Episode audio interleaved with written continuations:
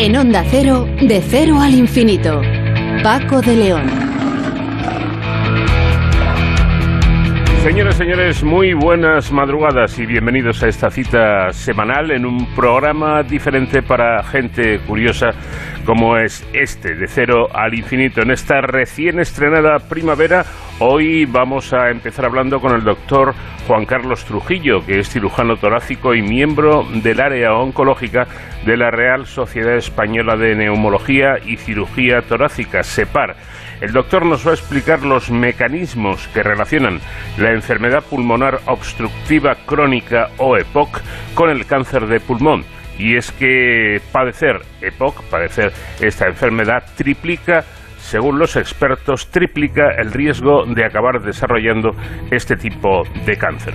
Sonsoles Sánchez Reyes nos trae hoy la curiosa historia leyenda del hombre pez. Y con Marta Jiménez Salcedo de la Universidad de La Rioja vamos a hablar de su tesis doctoral porque ha descubierto a través de este trabajo cómo acabar con los residuos de fármacos en las aguas de consumo, evitando así un grave caso de contaminación ambiental. Y en la segunda hora vamos a conocer eh, la opinión de Yolanda Moratilla, profesora de Tecnologías Energéticas de la Universidad de Comillas ICAE la universidad, eh, o mejor dicho, la energía nuclear actualmente es una fuente segura, barata, limpia, eficaz es un modo de conseguir energía eh, de una manera, bueno, pues eh, segura o son un peligro. En España hay, para que ustedes se hagan una idea, cinco centrales nucleares en funcionamiento y en Francia hay 58. Ahora en tiempo de crisis energética, de precios altísimos, miramos a las centrales nucleares y nos preguntamos si se deberían explotar más o si realmente no interesa porque son un peligro. Javier Vázquez, creador del grupo de ayuda Juntos por Ucrania, nos va a explicar la iniciativa que tomaron hace tan solo unos días. Juntos por, Ucrania no es una ONG, es un grupo de amigos que eh, previa preparación concienzuda se lanzaron a la aventura de llevar ayuda material a Ucrania y de regreso a España traer refugiados. En Héroes sin capa, para finalizar, cerraremos el ciclo dedicado a la campaña antártica del Ejército de Tierra, que en esta tercera entrega nos atenderán desde la base Gabriel de Castilla en Isla Decepción. Y nuestro invitado musical hoy será un cantante, compositor, productor y guitarrista estadounidense de jazz, funk y soul, nacido en Pensilvania el 22 de marzo de 1943. Quiere decir que el pasado martes cumplió 79 espléndidos años. Hablamos de George Benson.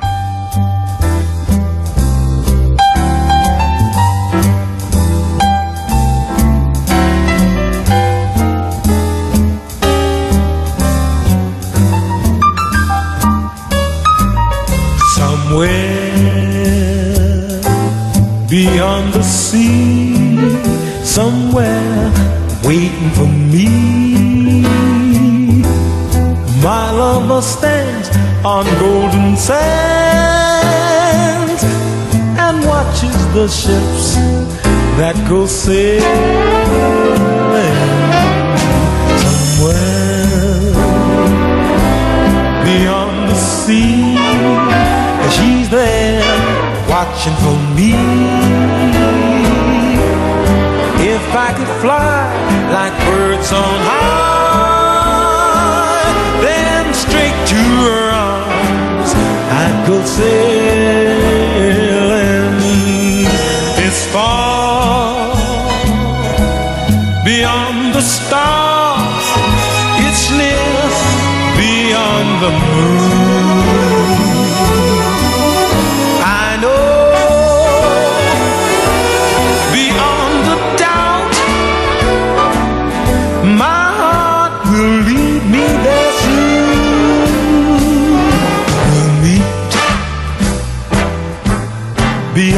The shore, we'll kiss just as before.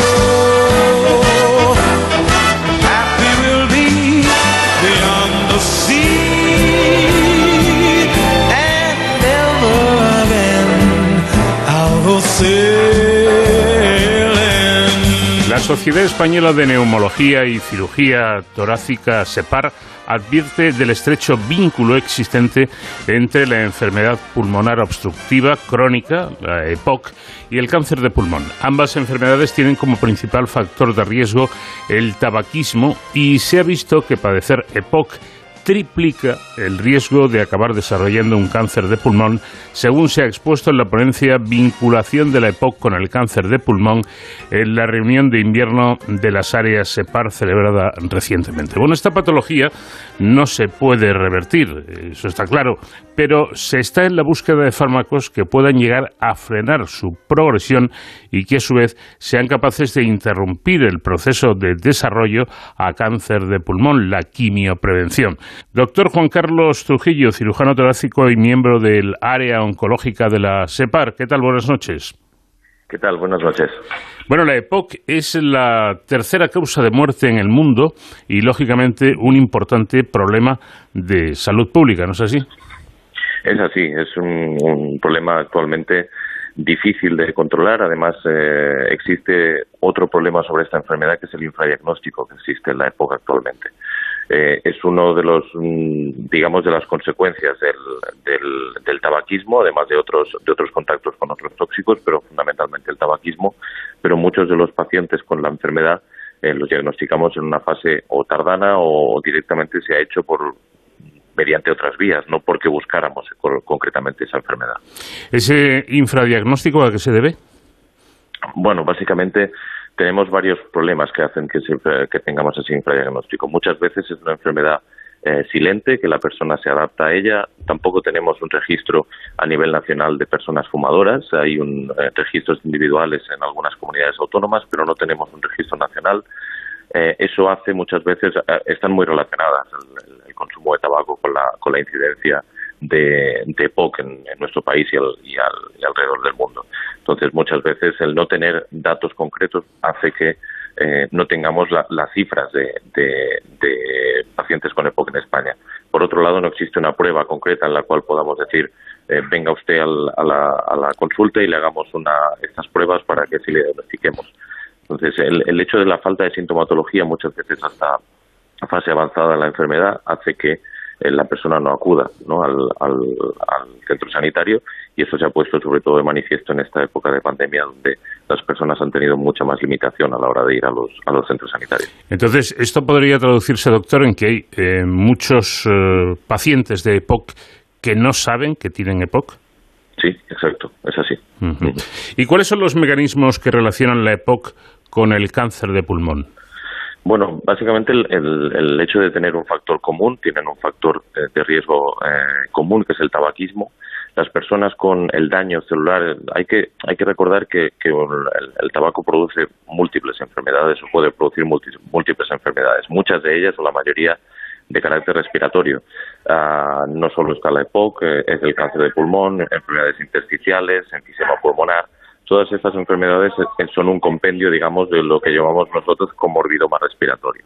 Entonces, eh, el tabaco hace provoca un daño celular en, lo que es el, tejido pulmonar y eh, puede desarrollar diferentes lesiones, ya sea en forma tumoral o lo que conocemos hoy en día como el enfisema o, propiamente la EPOC. por cierto, ¿cuál es la diferencia entre la EPOC y el enfisema pulmonar?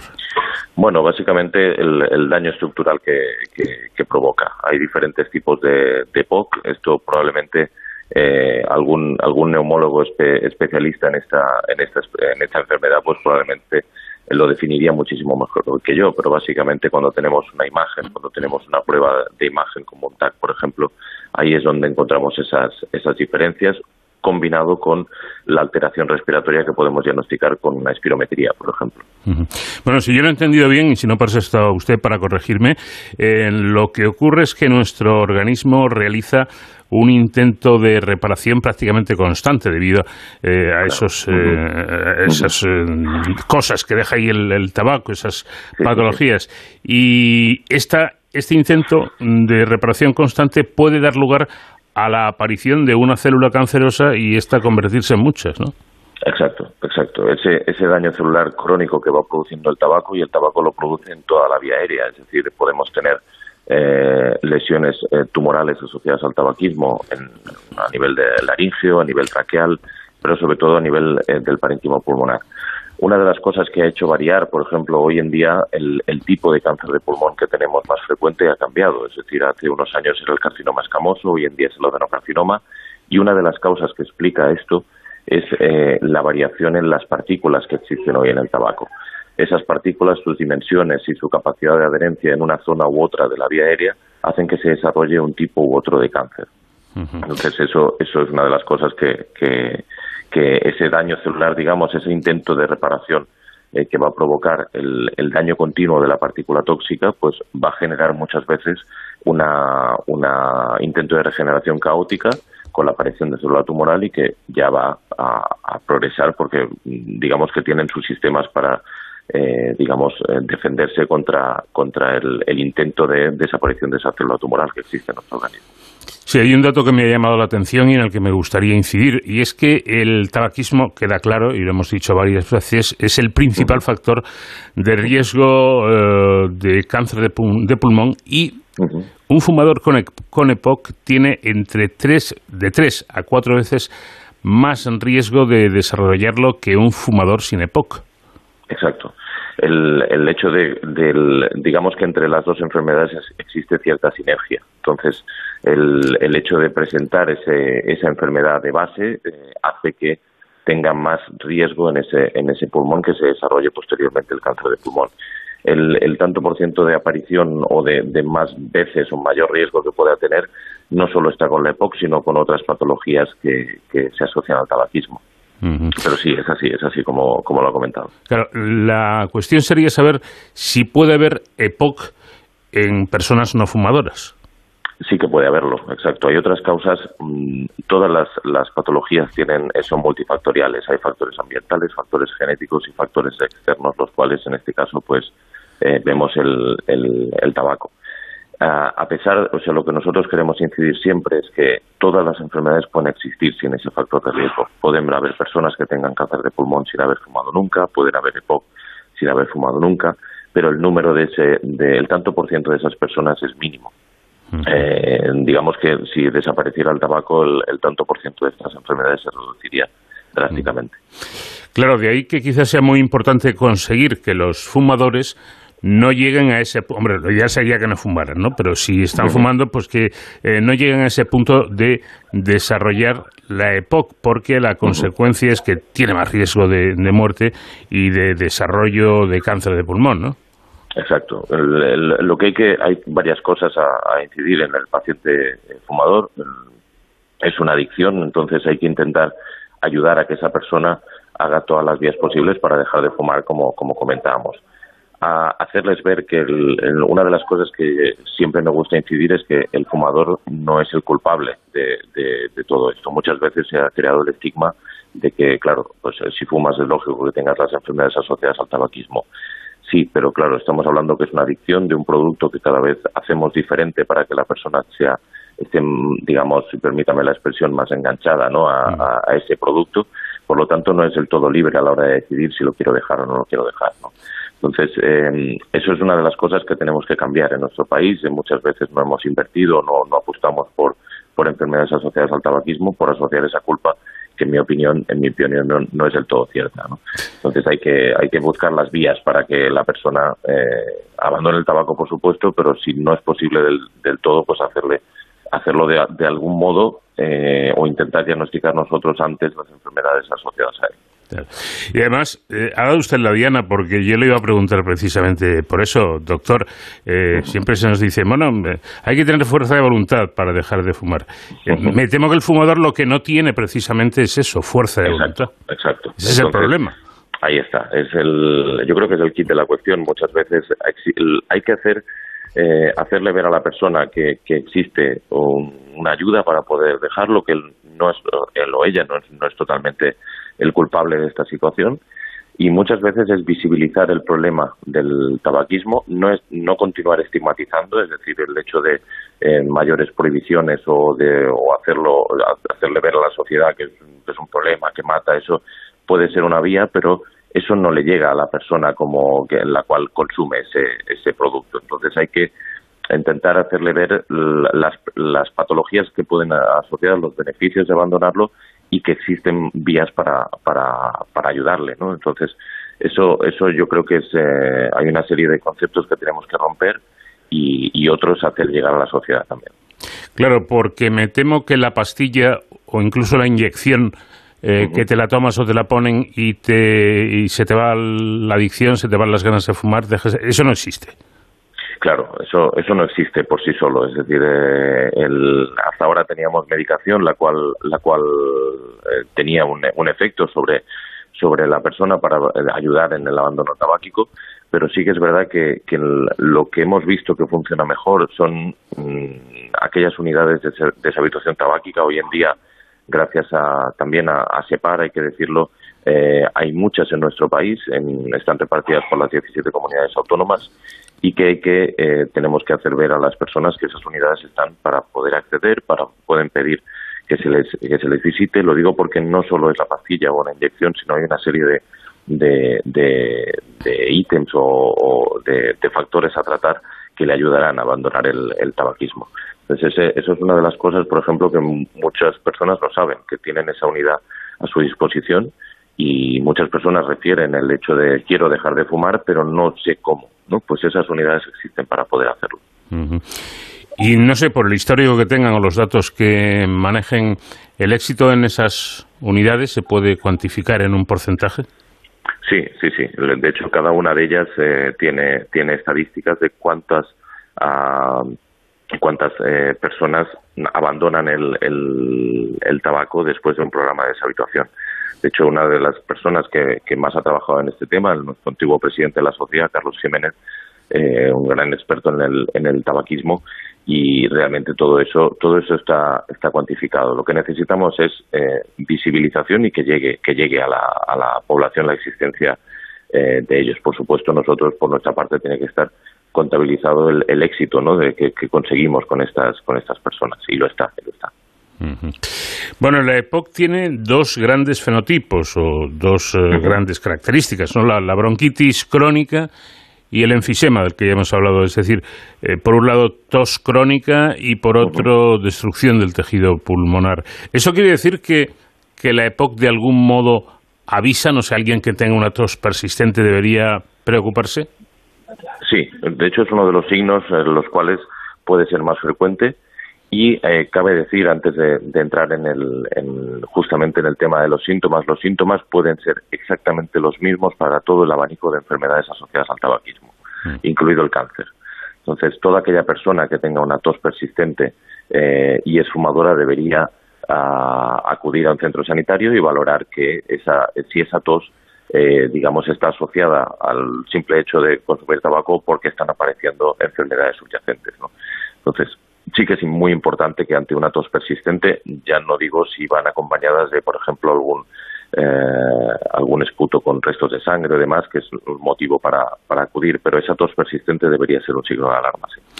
Pues si le parece, mm, voy a acabar rompiendo una lanza a favor de los fumadores, en el sentido, en el sentido de que esto que usted mismo dice, alguien que presente estos síntomas, a lo mejor es que le da hasta apuro eh, ir a la consulta de, un médico porque piensa que le van a echar la bronca, porque los fumadores eh, parece que, han sido como tratados o están siendo tratados como apestados. Y usted ya lo ha dejado claro. En la mayoría, seguramente, de los casos, en un porcentaje altísimo, el fumador quisiera dejar de fumar, no le gustaría seguir fumando, pero sencillamente no puede porque tiene una adicción. Exacto.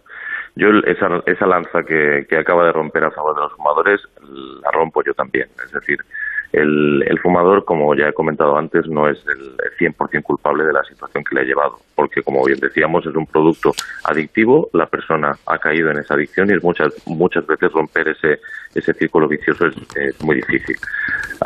yo animo a que toda persona que tenga estos, estos síntomas que acuda al centro sanitario y no, y no se sienta digamos, eh, mal o, con miedo a la crítica por el hecho de ir con estos síntomas al, al, médico. Mm. El, el, hecho de nosotros también tenemos que cambiar nuestra nuestra visión, es decir, el, sabemos que en este caso el paciente no, no necesita esa crítica, por lo tanto, si acude tanto sea a un hospital o sea al, al centro de atención primaria, debe recibir por un lado, informarle de que continuar consumiendo el tabaco puede ser perjudicial, pero a la vez abriendo una puerta eh, para la ayuda, para cómo, qué necesita y, demás, y, conocer si realmente la persona está dispuesta a hacer un esfuerzo para dejar ese, esa adicción. ¿no? Pero completamente de acuerdo, el, el, fumador hay que decirles que acudan a los centros sanitarios, que ayuda van a encontrar para, para conseguir dejar de fumar. Doctor Juan Carlos Trujillo, cirujano torácico y miembro del área oncológica de la SEPAR, muchísimas gracias por habernos atendido y enhorabuena porque hacen ustedes un magnífico trabajo. Muchísimas gracias a ustedes. Gracias.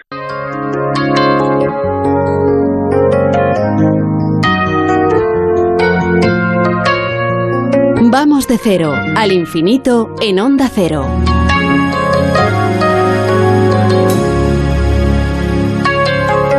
If I had to live my life without you near me, the days would all be empty.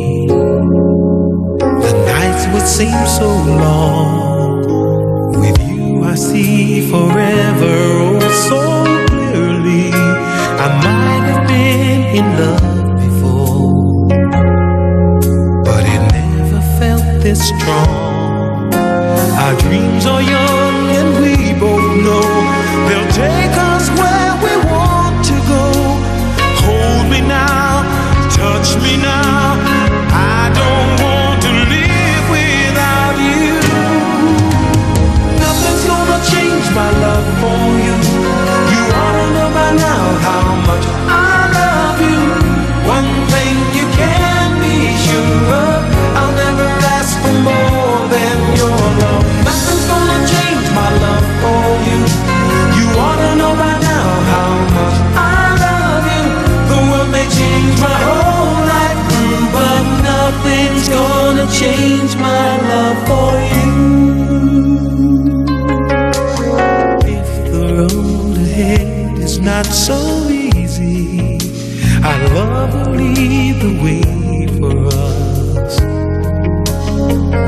Like a guiding star. I'll be there for you if you should need me. You don't have to change a thing. I love you just the way you are. So come with me and share the view. I'll help you see forever too. Hold me now, touch me now. I don't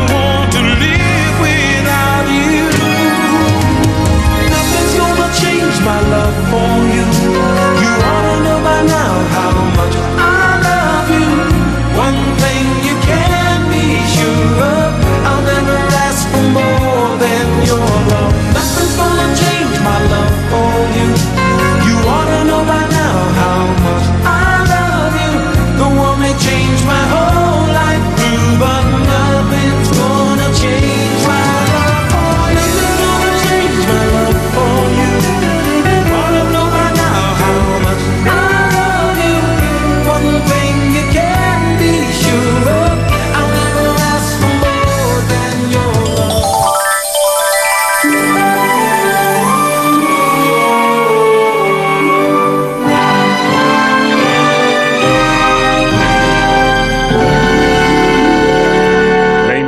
La imaginación es muchas veces infinita, hasta el punto de ser capaz de crear leyendas donde se desafía a la mismísima biología y de eso va esta noche la historia en forma de leyenda que hoy nos trae Sonsoles Sánchez Reyes. ¿Qué tal Sonsoles? Buenas noches.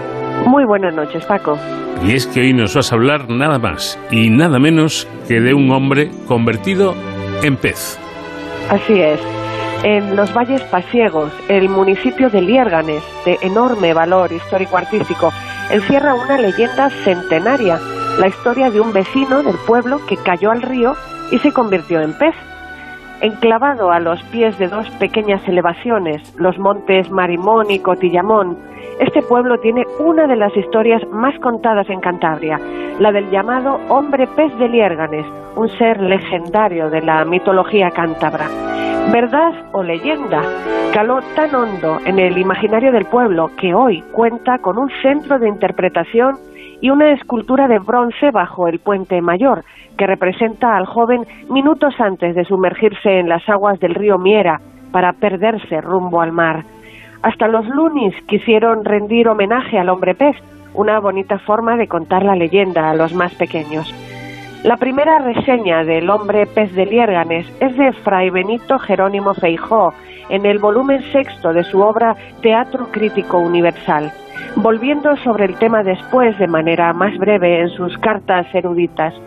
Posteriormente, el gobernador y diputado por Santander, José María Herrán, escribió en 1877 un libro titulado El hombre pez de Liérganes, localidad de la que él era natural, y Gregorio Marañón y Posadillo, insigne médico y escritor, abordó también el caso del hombre pez lierganés en su libro Las ideas biológicas del padre Feijó, de 1934, y llegó a la conclusión de que posiblemente sufriría de una enfermedad como el cretinismo, que son personas que resisten mejor debajo del agua, y su piel escamada indicaría también que sufría de ictiosis, dolencias desconocidas en la época en la que vivió el llamado hombre pez, lo que provocó que fuese tratado como un ser extraño o un monstruo. Según ha llegado a nosotros, la leyenda cuenta que a mediados del siglo XVII en el pueblo cántabro de Liérganes había un matrimonio formado por Francisco de la Vega y María de Casar que tenían cuatro hijos. El segundo, llamado Francisco. De él se conserva acta de bautismo, aunque no de defunción. La víspera del mágico día de San Juan de 1674, Francisco se fue a nadar con unos amigos al río Miera. La versión del relato de Fray Benito Jerónimo Feijo ubica los hechos en la ría de Bilbao, ciudad en la que a los 15 años aprendía el oficio de carpintero al haber sido enviado allí por su madre ya viuda. El joven se fue nadando río abajo hasta perderse de vista. Según parece, era un excelente nadador y sus compañeros no temieron por él hasta pasadas unas horas. Al ver que no regresaba, le dieron por ahogado. Cinco años más tarde, en 1679, mientras unos pescadores faenaban en la bahía de Cádiz, se les apareció un ser acuático extraño, con apariencia humana. Cuando se acercaron a él para ver de qué se trataba, desapareció. La aparición se repitió varios días hasta que finalmente pudieron atraparle, cebándole con pedazos de pan y cercándole con las redes. Cuando lo subieron a cubierta, comprobaron con asombro que el extraño ser era un hombre joven, corpulento, de tez pálida y cabello rojizo y ralo, pero tenía la particularidad de contar con una cinta de escamas que le descendía desde la garganta hasta el estómago, otra que le cubría todo el espinazo y unas uñas gastadas, corroídas por el salitre. Los pescadores llevaron al extraño sujeto al convento de San Francisco, donde después de conjurar a los espíritus malignos que pudiera contener, le interrogaron en varios idiomas sin obtener de él respuesta. Al cabo de unos días, los esfuerzos de los frailes en hacerle hablar se vieron recompensados con una palabra que salió de sus labios, liérganes. El suceso corrió de boca en boca por la bahía de Cádiz sin que nadie encontrara explicación al vocablo, hasta que un mozo cántabro que había emigrado para trabajar en Cádiz, un jándalo, comentó que en Cantabria había un pueblo llamado así. El secretario del Santo Oficio de la Inquisición, Domingo de la Cantoya, confirmó dicha afirmación, ya que él era de allí. Hicieron llegar la noticia a Liérganes para averiguar si había pasado algo extraño en los últimos años, y desde allí informaron de la desaparición de Francisco de la Vega, cinco años atrás. Entonces Juan Rosendo, un fraile del convento, acompañó a Francisco desde Cádiz hasta Liérganes en 1680 para comprobar si era cierto que venía de allí. Cuando llegaron al monte que llaman de la dehesa, a un cuarto de legua del pueblo, el religioso mandó al silencioso joven que se adelantase. Así lo hizo, dirigiéndose directamente hasta Liérganes sin errar una sola vez en el camino. En el lugar se encaminó sin dudar hacia la casa de María de Casar. Esta, en cuanto le vio, le reconoció como su hijo Francisco, igual que sus hermanos que se hallaban en la casa. En casa de su madre desde ese día, Francisco vivió tranquilo sin mostrar interés por nada. Siempre iba descalzo. Si no le daban ropa no se vestía y andaba desnudo. No hablaba. Solo de vez en cuando pronunciaba las palabras tabaco, pan y vino pero sin relación con el deseo de fumar o comer. Cuando comía, lo hacía con avidez para luego pasarse cuatro o cinco días sin probar bocado. Era dócil y servicial. Si le mandaban algún recado, lo cumplía, pero jamás mostraba entusiasmo por nada.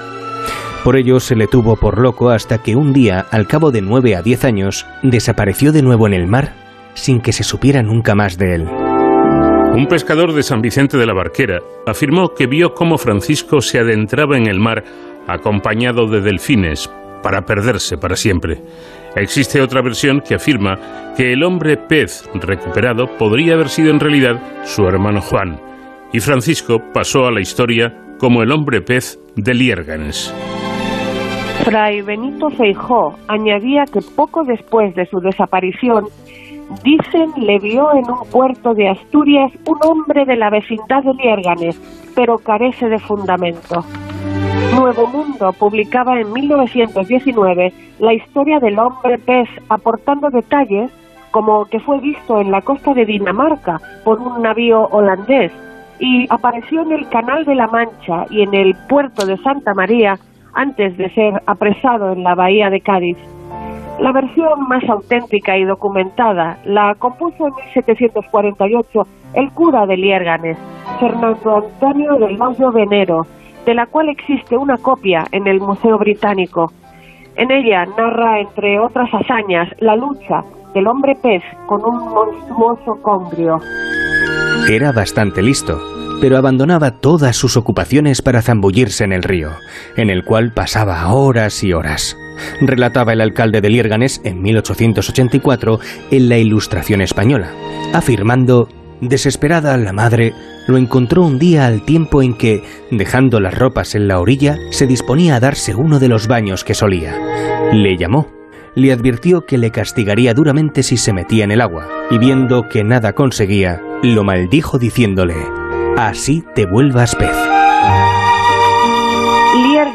Cuenta desde el 1 de agosto de 2009 con un atractivo turístico y cultural el antiguo molino harinero del río, llamado de Mercadillo, junto al llamado puente romano, que no es romano ni románico, sino del siglo XVI, rehabilitado para acoger el centro de interpretación de la leyenda del hombre pez. Fue declarado bien de interés cultural por el gobierno de Cantabria en 1994 y se han recuperado las ruedas de moler, dos para maíz y una para trigo. El mecanismo industrial no funcionaba, pero se ha recuperado y se ha cubierto con una mampara de cristal. El molino, de dos plantas, de 5,60 metros de ancho por 8,10 de largo, fue construido en 1667 por Diego de la Rañada Rubalcaba, secretario de la Inquisición, y adquirido posteriormente por una familia de la localidad, la de José Sáenz de la Cuesta, que lo cedió al ayuntamiento de Liérganes para que se le diese uso cultural. En el interior de este inmueble del siglo XVII, varios artistas cántabros, entre los que se encuentran Lucía Polanco, Ana Cubría, Orlando Calleja, Álvaro Iglesias y José Ángel Izquierdo, así como el poeta Regino Mateo, ofrecen su visión de la leyenda por medio de seis artes, el cine, la pintura, la música, la arquitectura, la poesía y literatura y la escultura. Los visitantes pueden conocer la historia del hombre pez gracias a la investigación de Joaquín de Diego, responsable de los contenidos del Centro de Interpretación. Este espacio cultural e histórico se complementa con dioramas diseñados por Beatriz Seco y por la proyección de un trabajo audiovisual que narra la leyenda cuyo final queda abierto a los espectadores. También ese mismo día se procedió a la inauguración de una escultura expresionista en bronce del artista cántabro Javier Anievas Cortines, que representa al hombre pez en su juventud, y se ubica en el exterior del molino, bajo el puente mayor, frente al río Miera. Es la segunda escultura dedicada al hombre pez en este municipio. Sentado desnudo sobre la roca, a orillas del puente romano, dobla la pierna derecha y deja que el brazo repose sobre la misma, al tiempo que extiende la extremidad inferior izquierda mirando al frente, sin aparente preocupación. La escultura está realizada con gran realismo, pues se pueden apreciar las escamas del torso y de la columna vertebral. El sonido del río acompaña al solitario hombre pez en un paraje espectacular, con bonitas casonas en piedra. La localidad también cuenta con un paseo del hombre pez a la orilla del río Miera. El paseo dispone de una placa en piedra al inicio, junto al puente nuevo, que dice su proeza atravesando el océano del norte al sur de España. Si no fue verdad, mereció serlo. Hoy, su mayor hazaña es haber atravesado los siglos en la memoria de los hombres. Verdad o leyenda, Liérganes le honra aquí y patrocina su inmortalidad. Tras la renovación realizada en 2005, fue colocada en el extremo opuesto del paseo una escultura del escultor y médico zaragozano José Antonio Andrés Vera, titulada Alegoría del hombre pez, en madera tropical de cereceida y varillas de acero inoxidable sobre un pedestal de piedra. Bueno, pues sea leyenda o sea realidad, eh, una historia muy curiosa, muy bonita la que hoy nos ha traído Sonsoles Sánchez Reyes con este hombre pez de Liérgenes. Gracias Sonsoles, hasta la próxima semana. Gracias a ti, hasta la próxima semana. Un abrazo grande. De cero al infinito.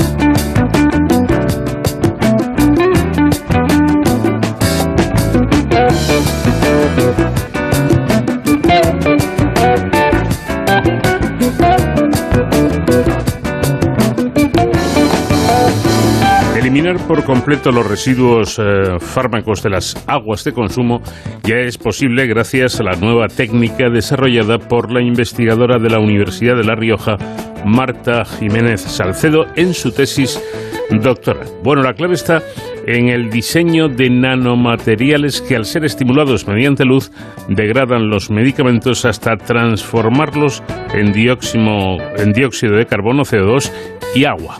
Marta, ¿qué tal? Muy buenas noches. Hola, muy buenas noches. Pues enhorabuena por este sobresaliente cum laude en, su tesis, que no está nada mal. Muchas gracias. Eh, vamos a ver, ¿los restos o, residuos de medicamentos se han convertido en un, en un problema contaminante? Así es, eh, se ha visto, hay varios estudios que ha reportado, por ejemplo, que en países como en España y Alemania se han encontrado más de 30 fármacos en aguas de consumo, o por ejemplo el río Manzanares es uno de los más contaminados en Europa.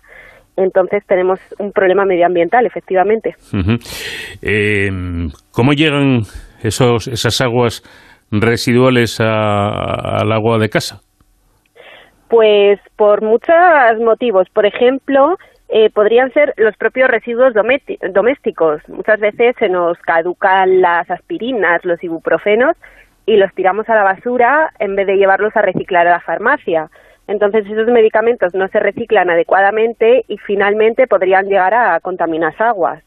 Por ejemplo, también podrían ser pues excreciones de la orina cuando consumimos los medicamentos y si luego esas aguas residuales no se tratan adecuadamente, pues tenemos lo mismo, un problema potencial o incluso eh, procedentes de residuos de la industria farmacéutica, hospitales, veterinaria, etcétera.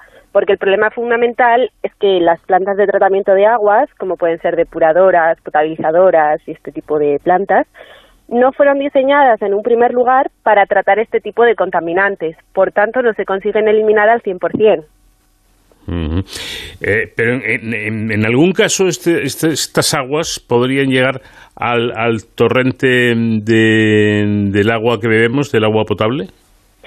En principio no es lo más normal. Hmm. Sí que, como te digo, hay algunos estudios en los que se han detectado medicamentos, pero siempre están por límites de concentración inferiores a lo que se podría considerar tóxico. Hmm. El problema es que si al final, si estamos ingiriendo de forma involuntaria concentraciones, aunque sean muy bajitas de medicamentos, no sabemos cómo podría afectar eso, porque podríamos eh, se podría desarrollar resistencia antibiótica, ¿no? Podríamos, si estamos acostumbrados a tomar ese medicamento, aunque sea en concentraciones muy bajitas, el día que lo necesitemos, nuestra tolerancia va a ser muy alta al medicamento.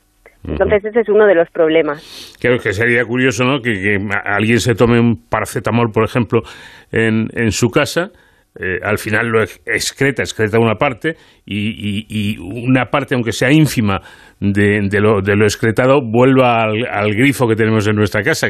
como usted dice, serían concentraciones pequeñísimas, pero prácticamente constantes, porque bebemos agua varias veces todos los días. Exacto, ese sería uno de los problemas. Además, también en aguas naturales, pues ríos, mares, océanos, no sabíamos, no sabemos cómo podría afectar a la fauna marina. Podría alterar también su metabolismo. Y al final si nosotros consumimos pescado, también podría terminar en nuestro organismo por la cadena trófica. Lo cierto es que mm, los eh, procedimientos tradicionales, como usted em, em, comentaba, eh, los, empleados eh, hasta ahora en depuradoras y plantas potabilizadoras efectivamente eliminan los microbios y la mayoría de los residuos, garantizando que quedan muy por debajo de los límites permitidos, pero no logran que desaparezcan del todo. Entonces, con su técnica, eh, la idea da por usted, desaparecen, pero al 100% además. Eso es, eso es, con la degradación fotocatalítica, que suena así un poco difícil, pero es muy sencillo, es una reacción, es la fotocatálisis, que es una reacción de oxidación que se produce cuando una radiación, bien puede ser radiación solar, radiación ultravioleta o incluso hemos investigado también con, con luz LED, igual que mm. la que tenemos en el salón de casa o la cocina, eh, activa el nanomaterial, nuestro catalizador, y entonces eso va a hacer que el medicamento se vaya oxidando y se va transformando en productos intermedios hasta mineralizarse, es decir, obtener dióxido de carbono y agua. Sí, bueno, yo lo he dicho antes, ¿eh? Y creo, ah, que creo que no, le cuento, y creo que me ha quedado muy bien cuando he dicho eso de la clave está en el diseño de nanomateriales que al ser estimulados mediante luz, tal, tal. Ya, pero ahora, si es tan amable, tradúzcanoslo para que el común de los mortales podamos entenderlo. Ah, vale, sí. pues eh, tenemos unos materiales, en este caso hemos trabajado con dióxido de titanio y nitruro de carbono, eh, y son en tamaño nanométrico. ¿Mm? Entonces, estos nanomateriales se activan con la luz y se produce la reacción de fotocatálisis, como he dicho, en la que hay como unos radicales, ¿no? Como unas especies que van a atacar al medicamento. Entonces lo, lo van atacando y lo van haciendo, lo van transformando a moléculas cada vez más pequeñitas, más pequeñitas, hasta que desaparece. Bueno, pues yo, yo, creo que ahora ya lo hemos entendido bastante mejor porque claro, yo entiendo que los eh, investigadores hablan con, con mucha naturalidad de estos temas que ustedes dominan, pero a veces uno después de leer estas cosas se queda diciendo, ahora si me lo explicaran ya sería, sería estupendo, ¿no? Pues ahora sí lo hemos entendido. Un procedimiento diseñado por nuestra invitada en su tesis eh, doctoral en la Universidad de La Rioja, que ya ven, supone una opción eh, para desarrollar tecnologías de depuración de agua de consumo que mejorarían las empleadas hasta ahora y además las mejorarían bastante. Eh, quizá mm, lo más destacado, a mi juicio, Marta, no sé si está de acuerdo, es que estos nanomateriales superactivos, como usted explica, atacan al medicamento y lo van degradando hasta transformarlos en algo inocuo completamente, como es el dióxido de carbono, el CO2 y el agua. Eso es. Y no solo eso, sino también los productos intermedios que se generan. En, en, casos como el ibuprofeno, hemos visto que esos compuestos intermedios que se van formando hasta llegar al dióxido de carbono y agua son también tóxicos para el medio ambiente. Entonces es también muy importante eliminar tanto el medicamento como los compuestos intermedios que se nos van formando. Y con este procedimiento, con esta tecnología, hemos conseguido hacer ambas cosas. Es eh, curioso y desde luego es, eh, es interesante. ¿Cómo, ¿Cómo le surge a usted la idea de estudiar esta eh, contaminación medicamentosa, podríamos decir, del agua? Pues el grupo de investigación tenía ya estudios hechos en nanomateriales, pero los estaban utilizando para otra cosa totalmente diferente. Se centraban más en la síntesis, en el estudio de la síntesis, entonces, mm, mirando un poco bibliografía, vimos que, existía este problema medioambiental y que esos nanomateriales que estaban usando se podrían usar para solucionar un problema. Entonces decidimos ponernos a ello y ver si salía y efectivamente tuvimos buenos resultados y entonces ya pues encaminamos el trabajo. Eh, por, lo, por lo que he leído creo que es ha sido un trabajo realizado por, por un amplio equipo, ¿no? Eh, bueno, sí, eh, el grupo era una colaboración, por un lado, una parte más analítica para determinar todos los medicamentos, concentraciones, determinación de los productos que se van degradando, y por otro lado era un grupo más de síntesis, en la que sintetizábamos los materiales, creábamos esos nanomateriales que eh, servían de catalizador. Entonces ha sido un poco colaboración entre varias ramas de la química. Eh, bueno, creo que ya lo hemos eh, mencionado, al menos de pasada, y es que con esta técnica se consiguen eh, eliminar bueno, pues, em, medicamentos, digamos, más simples, más sencillos, como, como puede ser cualquier pastillita que nos tomemos para para un dolor de cabeza o algo así, hasta em, compuestos más complicados como pueden ser los, los que tienen que ver con, con eh, a ver si lo digo, con los antibióticos. Exactamente. ¿El, proceso es el mismo independientemente del fármaco que sea? Sí, exacto. El, los, eh, los ahí te lo diré. Los productos, los productos intermedios que se van creando eh, en la degradación de ese medicamento van a ser diferentes porque van, partimos de moléculas diferentes, entonces esos productos que se generan hasta llegar a dióxido de carbono y agua serán diferentes, pero nos da igual, el proceso que nosotros queremos conseguir es eliminarlo y en, en todos los casos, independientemente de si es un analgésico, un antibiótico, eh, se va a conseguir. Bueno, los resultados han sido validados ya en fase de experimentación. ¿Cuál sería, Marta, el siguiente paso? Pues nosotros hemos hecho unas pequeñas pruebas piloto en la universidad, en el tejado de la universidad en agosto, cuando había sol, eh, y hemos obtenido buenos resultados. El siguiente paso sería escalarlo en plantas piloto, incluso llegar a probarlo en, depuradoras. Bueno, pues esperemos que eso llegue, que eso llegue pronto, ¿no? Ahí me imagino que hace falta financiación. Exacto, exacto. Bueno, por suerte sí que hay bastante investigación en este campo porque es muy interesante, porque al final tenemos un problema medioambiental y hay varios grupos investigando. Y si me permite, a nivel personal, ¿cómo le afecta a usted haber hecho un, un trabajo de este tipo reflejado en una tesis doctoral?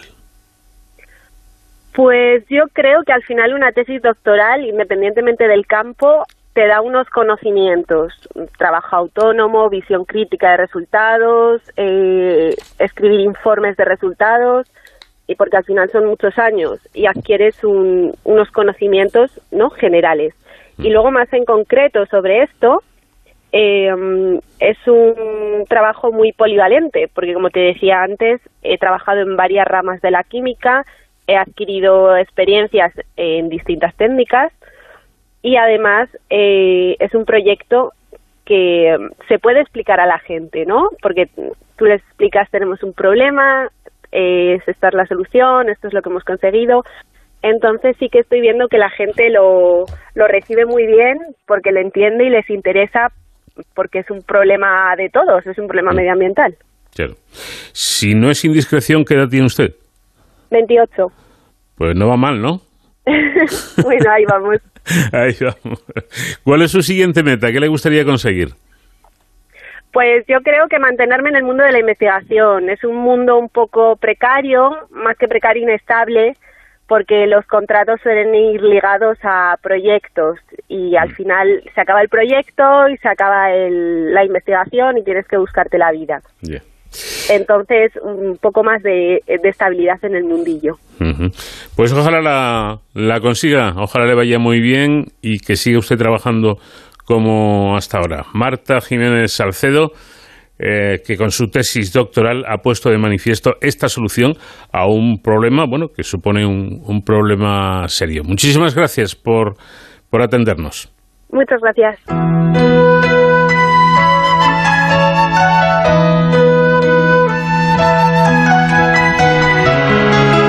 Terminamos aquí nuestra primera hora de programa. Vamos en busca de las noticias, información ahora nacional e internacional en, Onda Cero y continuaremos de inmediato para seguir hablando de asuntos interesantes en este programa diferente para gente curiosa.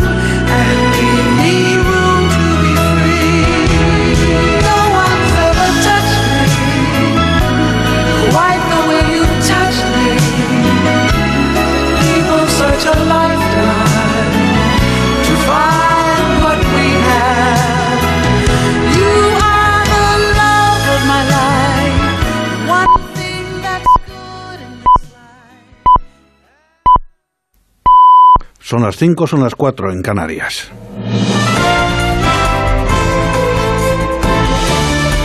Noticias en Onda Cero. Buenas noches. Los líderes de la Unión Europea han reconocido en la cumbre de este pasado viernes que España y Portugal necesitan un trato especial para gestionar los elevados precios de la electricidad por su bajo nivel de interconexión eléctrica con el resto del bloque. La presidenta de la Comisión Europea, Ursula von der Leyen, tras una reunión que se prolongó durante casi diez horas, explicaba que España y Portugal se encuentran en una situación muy especial porque su mix energético tiene una alta proporción de renovables, pero muy pocas interconexiones conexiones con el resto de países de la Unión. Hemos acordado un tratamiento especial que será posible para la península ibérica para que pueda gestionar su situación específica, que lo es, y gestionar los precios de la electricidad de la forma que se ha discutido en este Consejo, en esta cumbre. España creció el pasado año un 5,1%. Es el dato oficial facilitado ayer por el Instituto Nacional de Estadística tras constatar que en el cuarto trimestre del año el PIB creció menos, lastrado por la sexta ola del coronavirus. Informa Patricia Gijón. Buenas noches. Buenas noches. La economía española creció el año pasado un 5,1%, supera el billón 200.000 millones de euros. Es su mayor avance anual desde el año 2000. Aún así, se queda por debajo, 1,4 puntos menos que la previsión inicial del Gobierno. El empuje vino del consumo de los hogares, la inversión y por sectores donde más aumentó la actividad fue en el comercio y la hostelería, los más castigados por el COVID.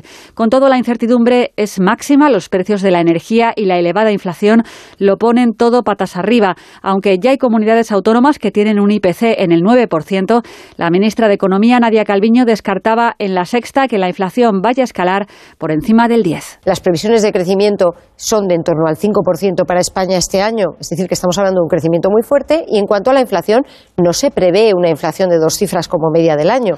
El alcalde de Bilbao, Juan María Burto, ha expresado su condena absoluta por una agresión sufrida por un menor en esa ciudad y ha pedido que todos rechacen y denuncien abiertamente estas actitudes para que no vuelvan a ocurrir. La Archancha investiga un vídeo que ha circulado por las redes sociales en el que se muestra dicha agresión sobre un niño de 13 años de edad. Onda Cero Bilbao, Juan Carlos de Julián. Los padres ya han presentado una denuncia y el caso está en manos de la Fiscalía de Menores. En las imágenes se ve a dos chicos obligar a un niño de 13 años a ponerse de rodillas para luego darle dos fuertes patadas en la cabeza. En Onda Cero, el psicólogo de la Fiscalía, Javier Urra, recuerda que puede haber un castigo importante a los agresores. Si ya ha cumplido 14 años, puede cargarse con la ley de responsabilidad penal y por tanto las sanciones pueden ser realmente importantes. Ahí hay un tema muy importante que es la respuesta judicial y que los medios de comunicación transmitan qué respuesta se ha dado. Dos, qué atención se da a la víctima, no solo psicológica, sino social, de apoyo. Y tres, cómo reaccionan los padres de los agresores. ¿Piden perdón? sancionan también a sus hijos ellos ya. El vídeo se ha hecho viral y futbolistas como Iker Casillas o Íñigo Martínez han denunciado la agresión. La próxima madrugada a las 2 serán las 3 y tras adelantar una hora los relojes dará comienzo el horario de verano que se extenderá hasta el último fin de semana de octubre cuando el reloj volverá al horario de invierno. Con el cambio de hora se cumple con una directiva europea que sigue afectando sin excepción a todos los Estados miembros de la Unión Mercedes Pascua. Dormiremos una hora menos del sábado al domingo. Estrenamos horario de verano adelantando el reloj. A las 2 de la madrugada van a ser las 3. Es el cuestionado cambio de hora que desde el año 2018 estudia eliminar la Unión Europea. De hecho, el 84% quiere poner fin a este mecanismo que se activa en octubre y en marzo. Cada vez más países cuestionan su utilidad, lo de adelantar y atrasar el reloj para ganar horas de luz y reducir la factura de energía. Lo que parece confirmado es que a nuestro organismo no le sienta nada bien, como asegura la psicóloga Vanessa Fernández. Dolores de cabeza, sensación de cansancio, mareo, aturdimiento y disminuye la capacidad de concentración. Lo que es un error importante es querer mantener sí o sí la misma rutina que, hacía, que hasta hacía unos días. Y el batería Taylor Hawkins de la banda de rock Foo Fighters ha fallecido esta noche en Bogotá, donde el grupo estadounidense tenía previsto presentarse en el festival Stereo Picnic. Foo Fighters ha escrito en su cuenta de Twitter que se encuentran devastados por la trágica y prematura pérdida de Hawkins. Su espíritu musical y su risa contagiosa, dicen, vivirán con todos nosotros para siempre. Es todo más noticias dentro de una hora y en ondacero.es. Síguenos por internet en ondacero.es.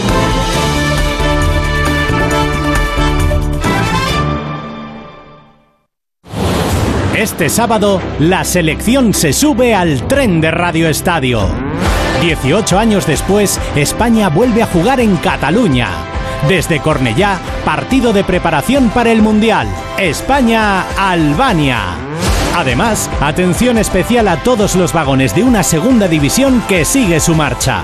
Este sábado desde las 4 de la tarde, súbete al tren de Radio Estadio con Edu García. Te mereces esta radio. Onda Cero, tu radio. Historias de superación con Jaime Cantizano. El deporte le cambió la vida. Comenzó a correr estando en prisión. Llegó el día de participar en la primera carrera. Qué momento ese, ¿no? ¿Cómo lo recuerdas? Recuerdo salir y no mirar atrás. Y lo único que quería era correr libre. Por fin no es lunes. Los fines de semana desde las 8 de la mañana y cuando quieras en la web y en la app de Onda Cero. Con Jaime Cantizano. Te mereces esta radio. Onda Cero, tu radio.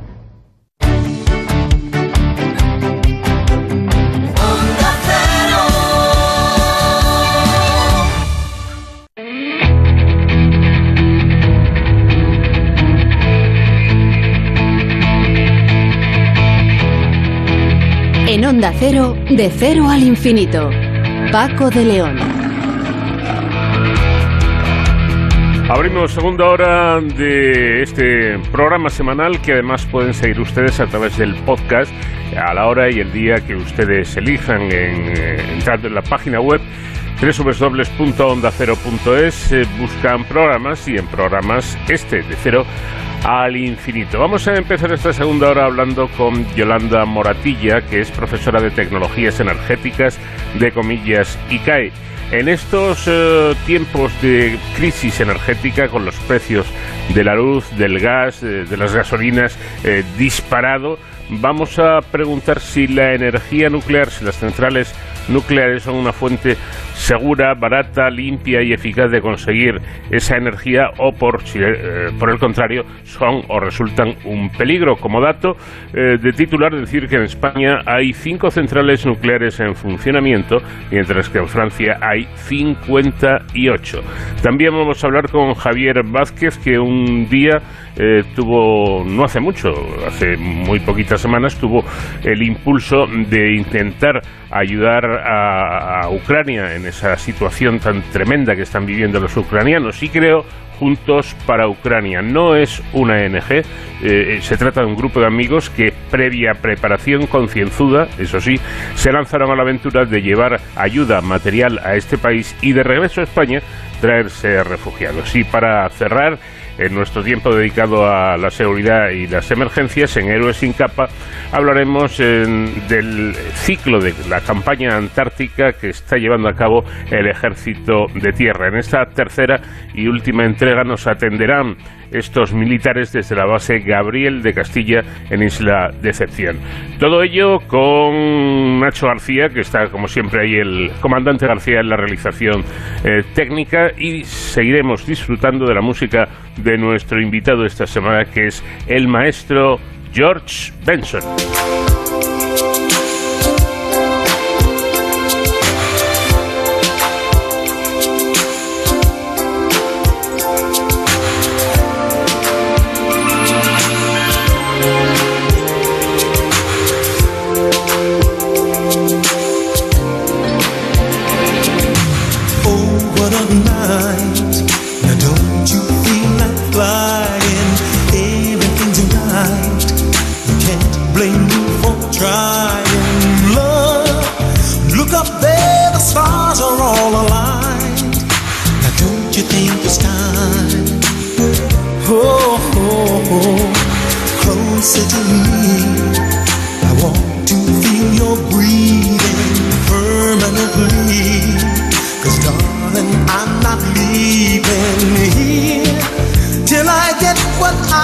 waiting for some 25 or more.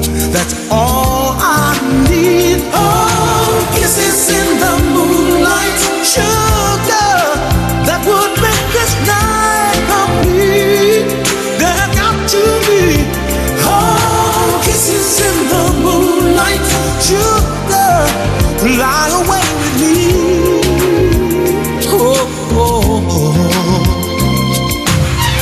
Estamos en plena crisis energética, nos planteamos más que nunca qué se puede hacer para no tener que depender de los mercados y no pagar unos precios prohibitivos.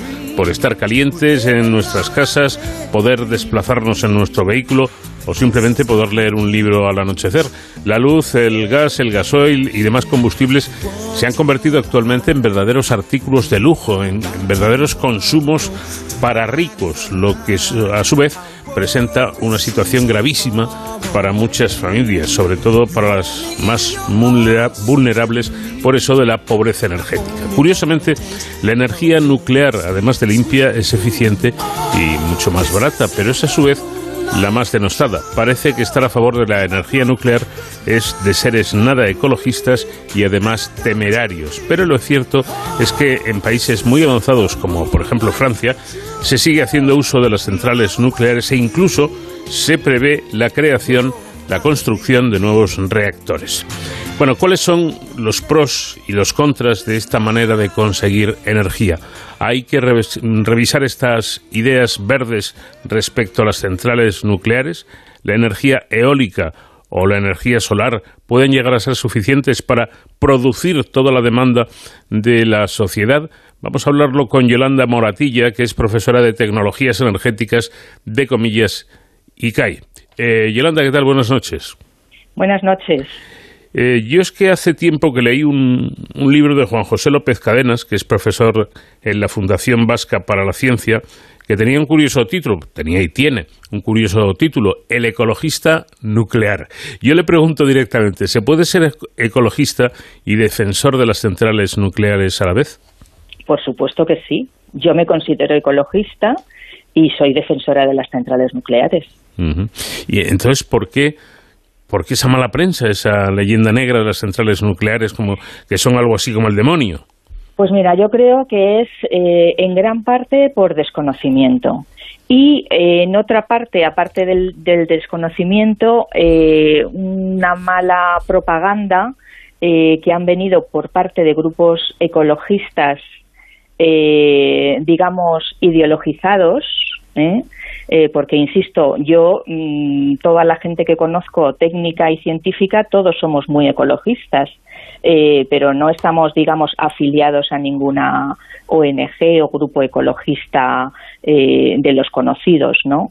Eh, pero, por ejemplo, últimamente la taxonomía de la Unión Europea, que lo ha hecho un comité de científicos, es un estudio tecnológico con una, una metodología científica, con un rigor académico y, ha considerado verde eh, a la energía nuclear.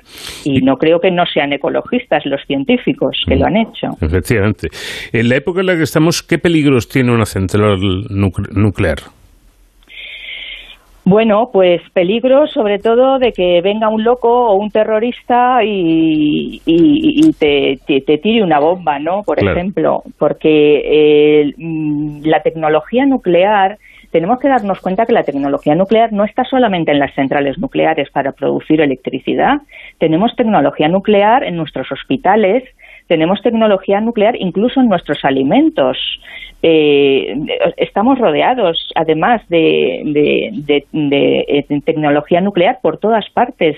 Donde estamos existe una radiación natural eh, que por vivir en Madrid o en Barcelona o en Granada pues eh, tenemos esa, esa radiación, pero que es una radiación natural, que no tiene absolutamente ningún peligro. Entonces, eh, los peligros, una central nuclear no puede explotar, una central nuclear está absolutamente controlada eh, nadie puede entrar y salir sin un control de las radiaciones, eh, los residuos están eh, guardados, controlados, confinados, perfectamente seguros. Eh, el reactor está dentro de un edificio de contención que es la zona más segura. Si hay un terremoto o hay cualquier peligro natural, el sitio más seguro es dentro del edificio de contención de un reactor.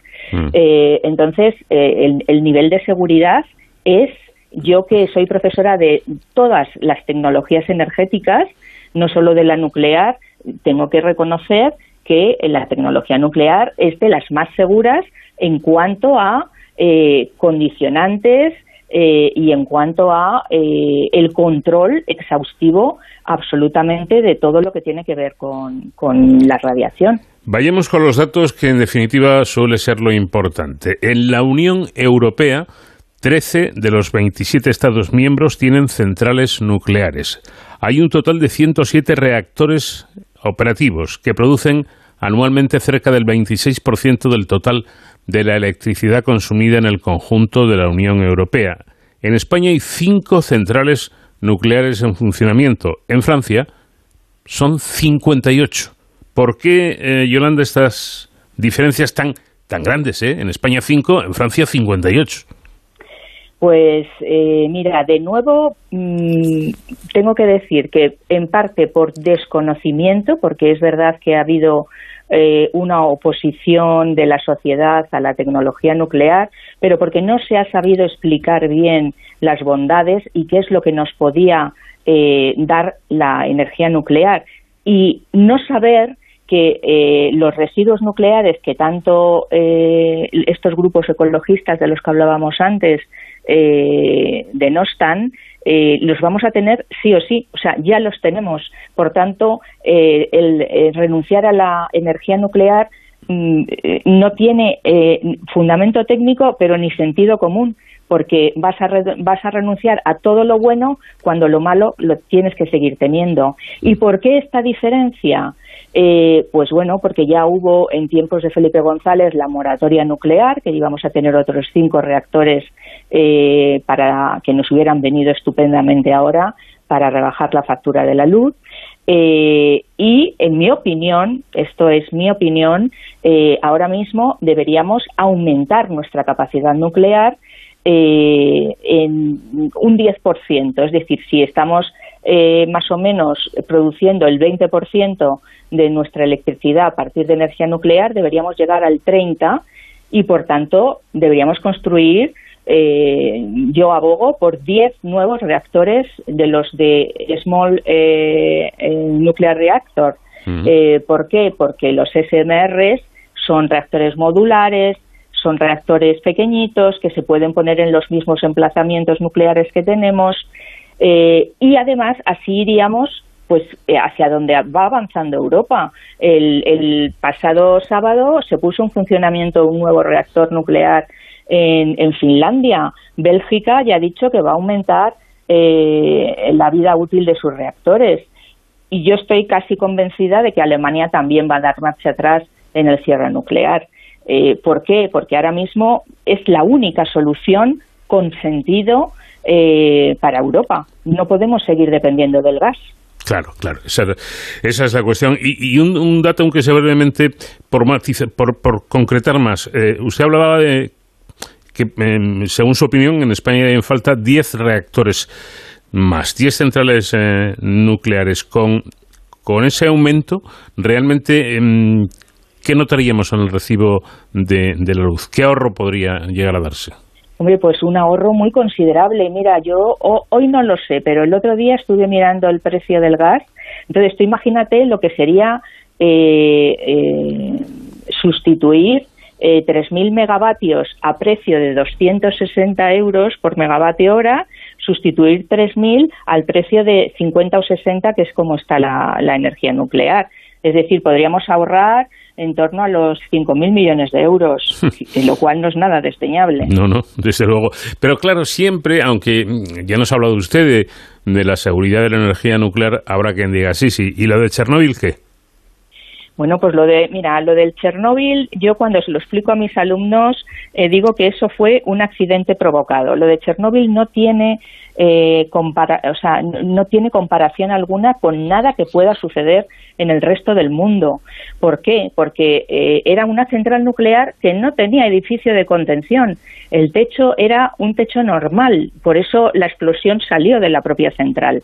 A diferencia, por ejemplo, del accidente de, del Tres Millas en Estados Unidos, que hubo un accidente, eh, pero no salió absolutamente nada de radiactividad al exterior.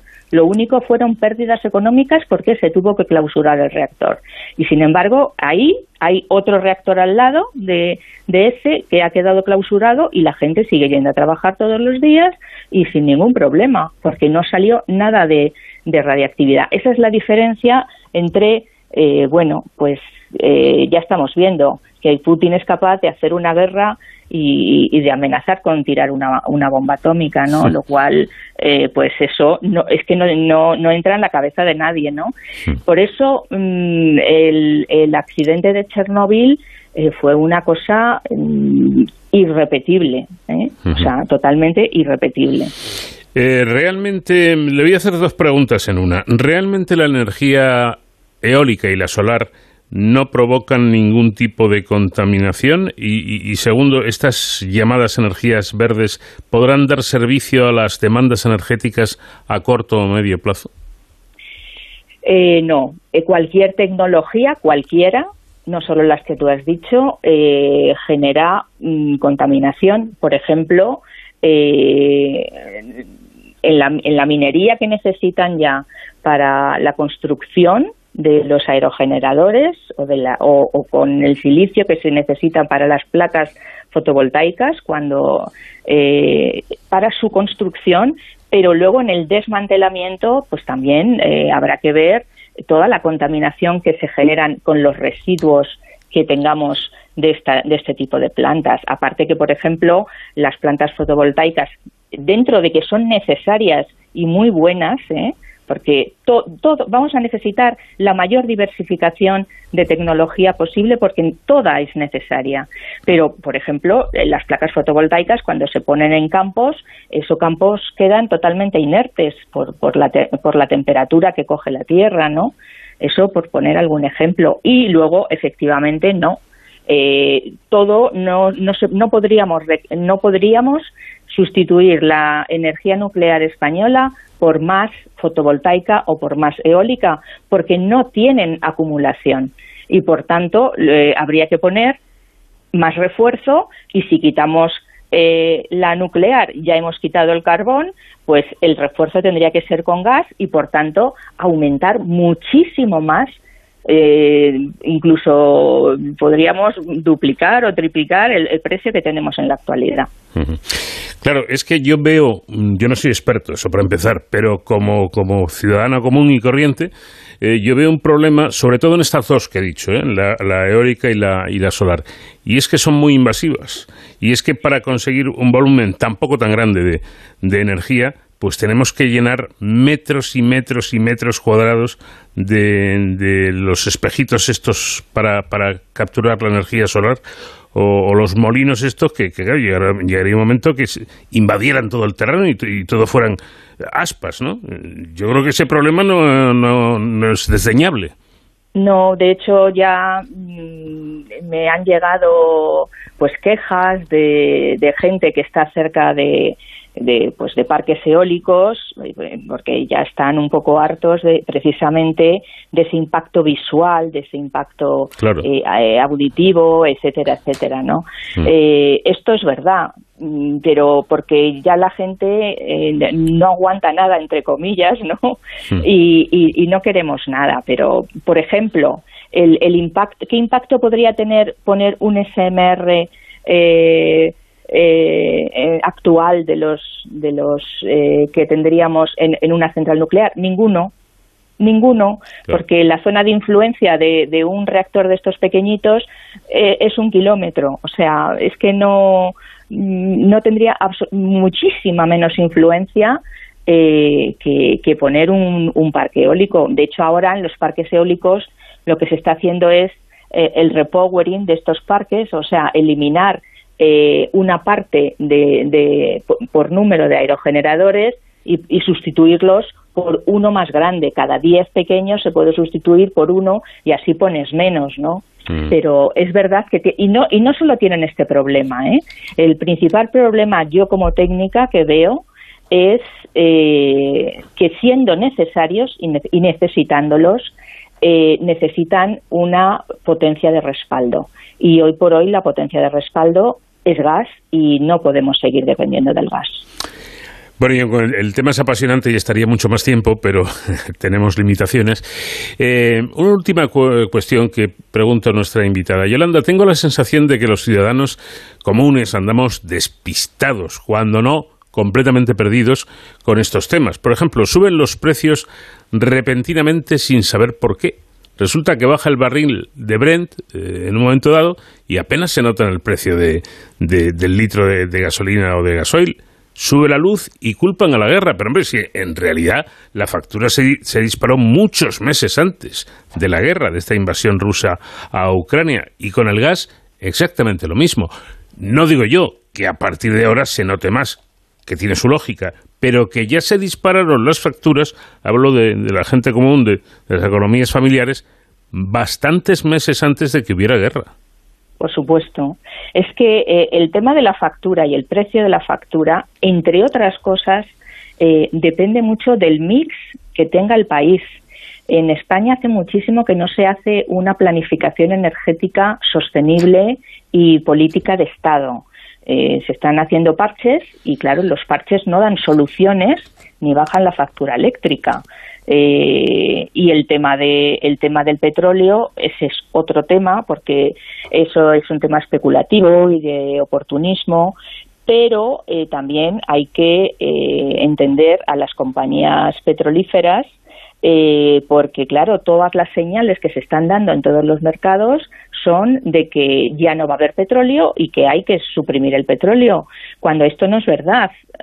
Si nosotros hacemos un estudio y un análisis de qué es lo que ocurre con el petróleo y el gas a lo largo de los años, vemos que siempre es una línea creciente, es decir, cada vez no es que vayamos a demandar, a demandar menos, sino que cada vez estamos eh, demandando más.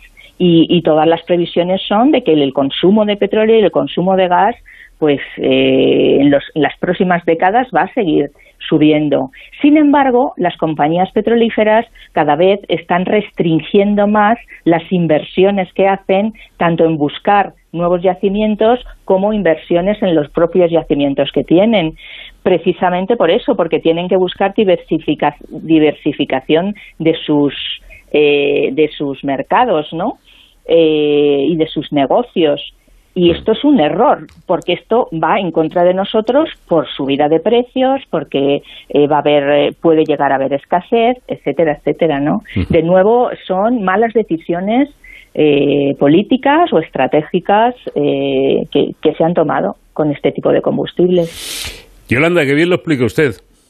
Muchas gracias. Bueno, aunque no tiene mérito porque es profesora, claro, y me han, dicho, Y, me han dicho que además muy buena profesora.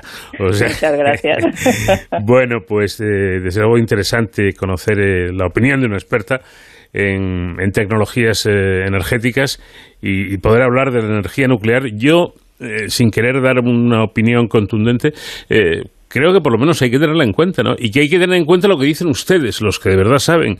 Y si la energía nuclear es accesible, es limpia, es segura, pues ¿por qué no más reactores? Si hacen falta 10 más, 10 o 15 o los que sean necesarios.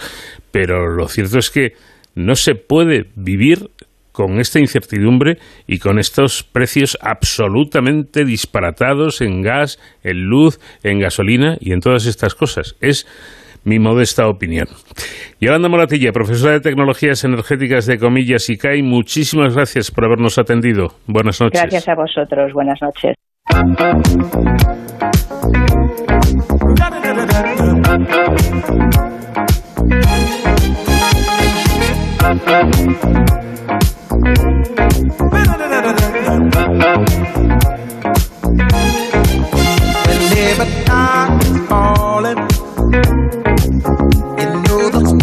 The party starts to come alive until the day dawning. Can throw out all the blues and hit the city there's music in the air and lots of loving everywhere. So give me the night. Give me the night.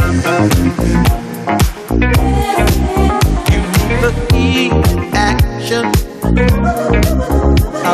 dine, a glass wine, a little late romance. It's a chain reaction. We'll see the people of the world coming out to dance. Cause there's music in the air and lots of loving everywhere. So give me the night. Give me the night.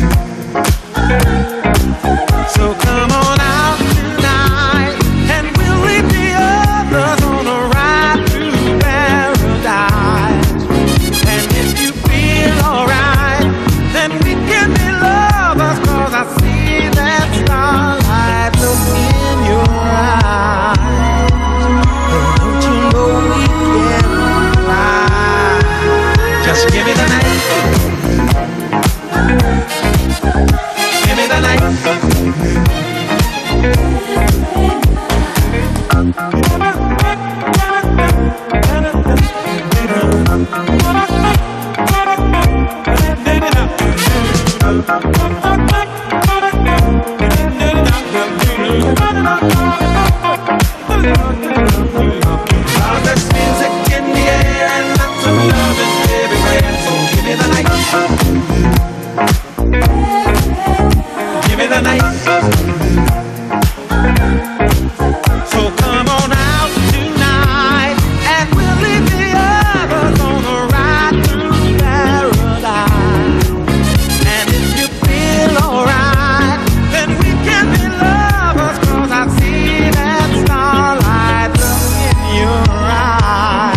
cero al infinito. Onda Cero. Las situaciones trágicas y dramáticas, siendo como son terribles, suelen también hacer aflorar, aflorar lo mejor del ser humano, eso que llamamos la solidaridad. Una solidaridad que en muchos casos va más allá de la empatía, es decir, de ponerte en el lugar del otro y lo que, y lo que hace es ir directamente al lugar del otro, ofrecerle lo que, lo que tienes y posiblemente lograr que las víctimas puedan salir del infierno en el que se hallan y salvar incluso su vida. En esta guerra que vivimos hemos visto cómo no solo las tradicionales ONG están eh, ofreciendo su ayuda humanitaria, sino que son muchas las iniciativas privadas de gente anónima que se organiza, recaudan material de primera necesidad, hacen envíos o incluso se desplazan al lugar en, conflicto eh, llevando ese material en el viaje de ida y aprovechando la, la vuelta para traer refugiados. Bueno, este es el caso de Juntos por Ucrania, una iniciativa que tuvo lugar hace solo unos días y que surgió de un simple WhatsApp en un grupo de, de amigos. Javier Vázquez, ¿qué tal? Buenas noches. Hola, buenas noches, ¿qué tal? ¿Cómo estáis? Muy bien, eh, decía el, decía el WhatsApp, buenos días a todos, quiero informaros de que me marcho a la frontera con Ucrania con el coche cargado de ayuda humanitaria que tengo que conseguir y con la intención de, traerme hasta seis personas eh, que quieran venir eh, como refugiados a Madrid. Y en ese WhatsApp, ese WhatsApp, mejor dicho, lo lanzas tú el pasado día 4 de marzo, es decir, hace muy poquito tiempo. ¿Qué pasó a raíz de, enviar ese WhatsApp? Bueno, pues que la verdad es, un WhatsApp lanzado en un grupo de compañeros de, la promoción de, la Facultad de Ciencias de la Información. Y, bueno, fue una reacción en cadena. La gente, la verdad, que, que se ofreció a ayudarme y, y a darme todas las posibilidades para ponerlo en marcha. Lo comenté con, con mi mujer, lo comenté también con algunos amigos, me ofrecieron un autobús y, entonces dije, ah, pues fenomenal, me marcho con el coche y además con el autobús, pero como somos, como somos, que somos gente que, que nos gusta hacer las cosas bien, pues nos pusimos en contacto y, pues con, con organizaciones allí en, sobre el terreno en Polonia para traer a las familias de la gente que, que vive de, Ucrania que vive aquí en España y, teníamos claro desde el principio que no podíamos ir a lo loco. Entonces, la verdad es que ha ido bastante bien en estos apenas 15 días que llevamos de vida y, estamos contentos con la labor que, estamos realizando. Quisiera incidir en esto que acabas de decir, em, Javier, porque en nuestra conversación previa a la entrevista em, hiciste mucho hincapié. ¿no? esos impulsos solidarios, como el tuyo, son desde luego encomiables, pero creo que esto es tan serio y tan complicado que no se trata de pensarlo, coger unas latas y unas mantas y salir rumbo a Polonia o a Ucrania esto debe ser preparado, ¿no? Si alguien siente ese impulso, ¿qué debe hacer? ¿Cuáles son los pasos a seguir? ¿Cómo lo hiciste tú? Bueno, aquí la verdad es que conté con un equipo bastante bueno. Estaba Cristina Moliner, estaba eh, Arancha, Gerard y un equipo bastante bueno que nos pusimos en contacto inmediatamente, pues intentamos ponernos en contacto inmediatamente con la embajada, con el consulado en Barcelona, con la embajada en Madrid, con el Ministerio del Interior y entonces, pues bueno, logramos establecer unos protocolos.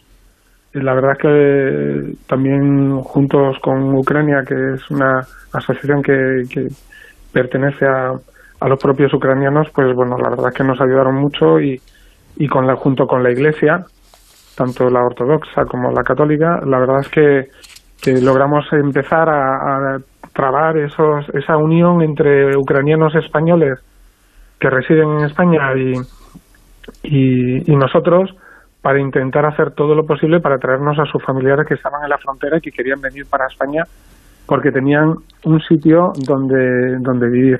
Que eso es fundamental, o sea, no se puede ir uno libremente a, la frontera a decir, oye, voy a llevar ayuda humanitaria y, y vengo para acá y cargo a seis, cinco, cuatro personas o me llevo siete furgonetas y, y lo intento hacer porque porque la gente no quiere venir.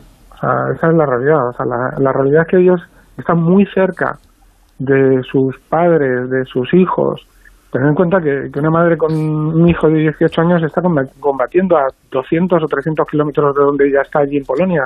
Mm. Entonces es natural que en este primer, en este primer momento pues, pues se resistan a recorrer 3.000 kilómetros de distancia para irse a un país como para emprender una nueva vida cuando resulta que a, sus que a sus maridos y a sus hijos los tiene a 300 kilómetros de distancia.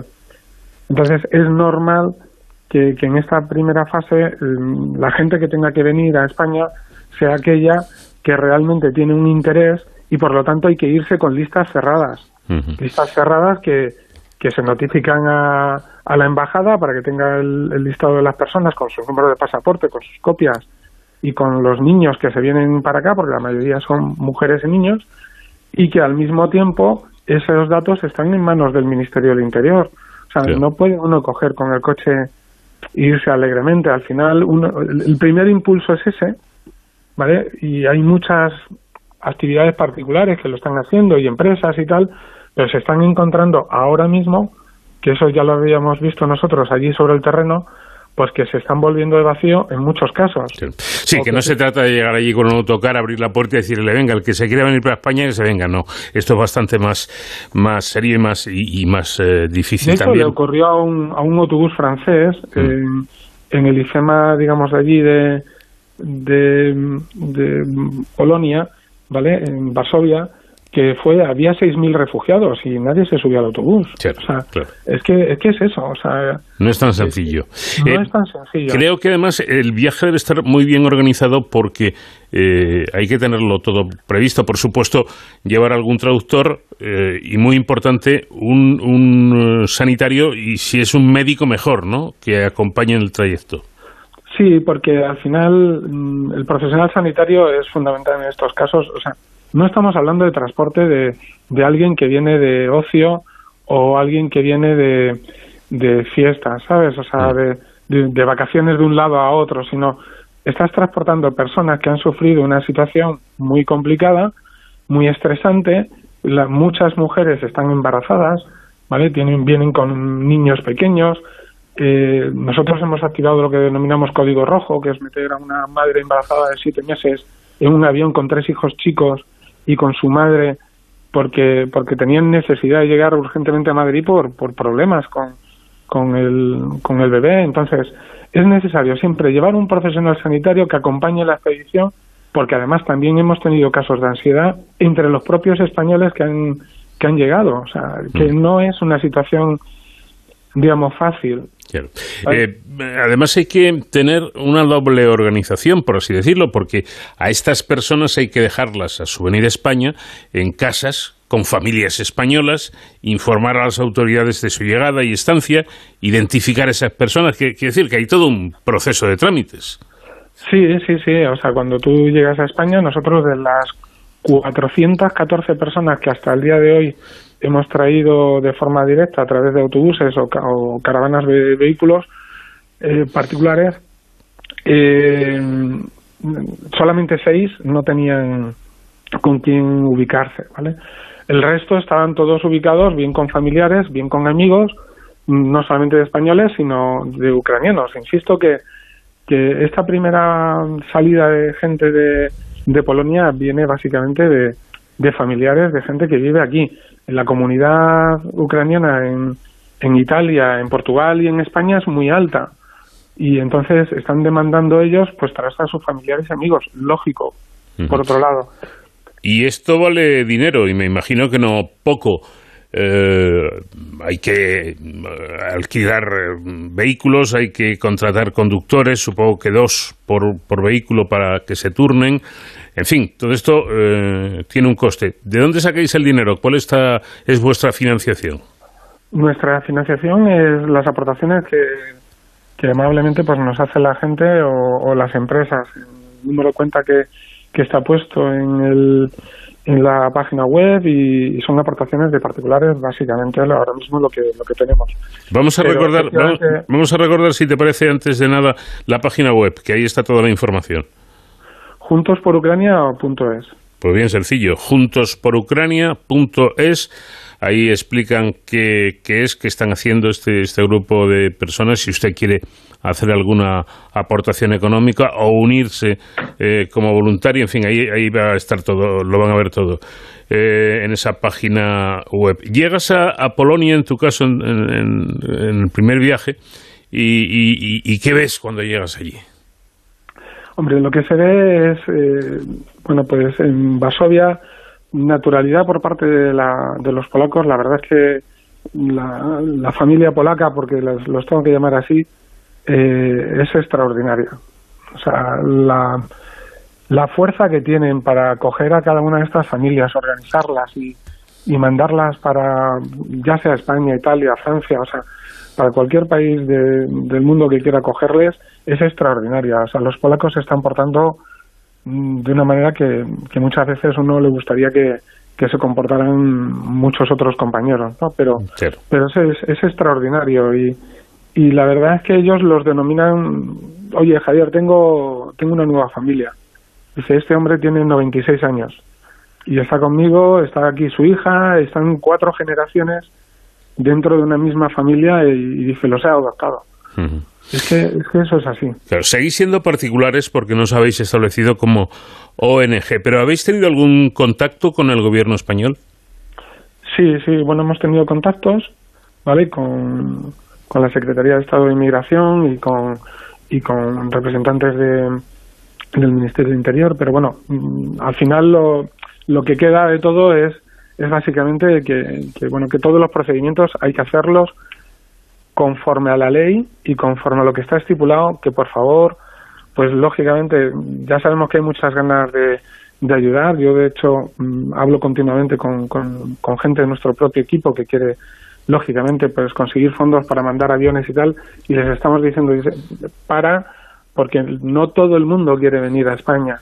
Y aunque haya una necesidad y haya dos millones y pico de, de refugiados en Polonia y en otros países como Moldavia y, mm. y Rumanía, etcétera, eh, no, no, quieren venir a España. O sea, los que quieren venir a España son aquellos que tienen familiares y que mm, probablemente en un segundo momento, ¿vale? En una segunda ola inmigratoria, mm, pues probablemente ya sí que se tenga que ser gente que, que necesite salir de allí porque el conflicto vaya para largo y, y, y, no se puedan quedar en campos de concentración, ¿no? Uh -huh. O campos de refugiados más que de concentración. ¿Seguís con el, el objetivo de seguir actuando y seguir trayendo gente y llevando ayuda? Sí, sí, lo, lo, vamos a seguir haciendo a través de autobuses o si podemos fletar algún avión, pues lo haremos en coordinación con Open Arms y con otras organizaciones. Pero insisto en que en que este momento es, es un momento, digamos, difícil porque hay mucha iniciativa privada que está mandando para allá vehículos, caravanas, coches y tal, y es que se están volviendo de vacío. O sea, sí es que está ocurriendo. ¿sabes? Pues, porque, porque se tiene miedo a subirse a un vehículo que, que no sabe si es trata de blancas o es trata de niños o entonces no la gente no está dispuesta a cualquier cosa pensad también vosotros cuando cuando si os ocurriera a vosotros si, si dejaréis que tu familia se montara en un vehículo desconocido de alguien que conduce que no que no está en contacto ni con la embajada ni con el Ministerio del Interior y nosotros sí que lo hacemos claro. entonces cuando organizamos algo lo, nosotros insistimos en que en que tenemos que llevar el control de principio a fin. No, no vamos con ninguna iniciativa que no que no tengamos ese control porque sabemos lo que ocurre. Mm. Sobre todo porque la inmensa mayoría de personas que salen del, de, del país son eh, mujeres o, o personas eh, mayores, ¿no? Entonces, eh, o niños. Eh, por lo tanto, entiendo que haya cierto temor por parte de estas personas que quizá algún día tengan que abandonar su país cuando ya vean que no les queda más remedio, que se trata de su propia vida, pero si no, es lógico, es absolutamente lógico. Javier... El 50% de las personas que hemos traído han sido niños. Claro. ¿Sabes? Entonces es, es muy importante eso, ¿no? Y, y las madres pues vienen pues lógicamente las que han llegado están súper agradecidos, ¿no? Y mm. probablemente ellos mismos soliciten eh, el que vengan más familiares, ¿no? Pero sí pero yo creo que la segunda ola, mmm, ojalá se arregle todo el conflicto antes, como salga la segunda ola, nos debemos de preparar con las casas de acogida y todo, que el gobierno va a regular y que los ayuntamientos se están preparando porque, porque hay mucha gente allí mm. que, que, si eso realmente termina saltando, mm, va a ser necesario una, una, una oleada de solidaridad española igual que la hay en otros países, por la comunidad ucraniana en España es, importante. Bueno, pues veremos. A ver, de momento parece ser que van en torno a los tres millones y medio de, refugiados y hay que agradecer a, gente como Javier Vázquez el que tomen estas iniciativas, pero eh, aún en riesgo de, resultar pesado, ojo, que está muy bien hacer todo esto, pero como dice el propio Javier Vázquez, eh, pensémoslo y hagámoslo siguiendo los cauces eh, legales eh, correspondientes y siguiendo con unos protocolos que deben ser bastante estrictos. Gracias, Javier, un fuerte abrazo y mucha suerte. Muchas gracias a vosotros y a todos los oyentes y, venga que, lo podemos hacer, podemos ayudarles muy bien a, la gente y, ayudarles a superar esta situación y acoger de verdad bien a, la gente ucraniana que lo estamos haciendo fenomenal.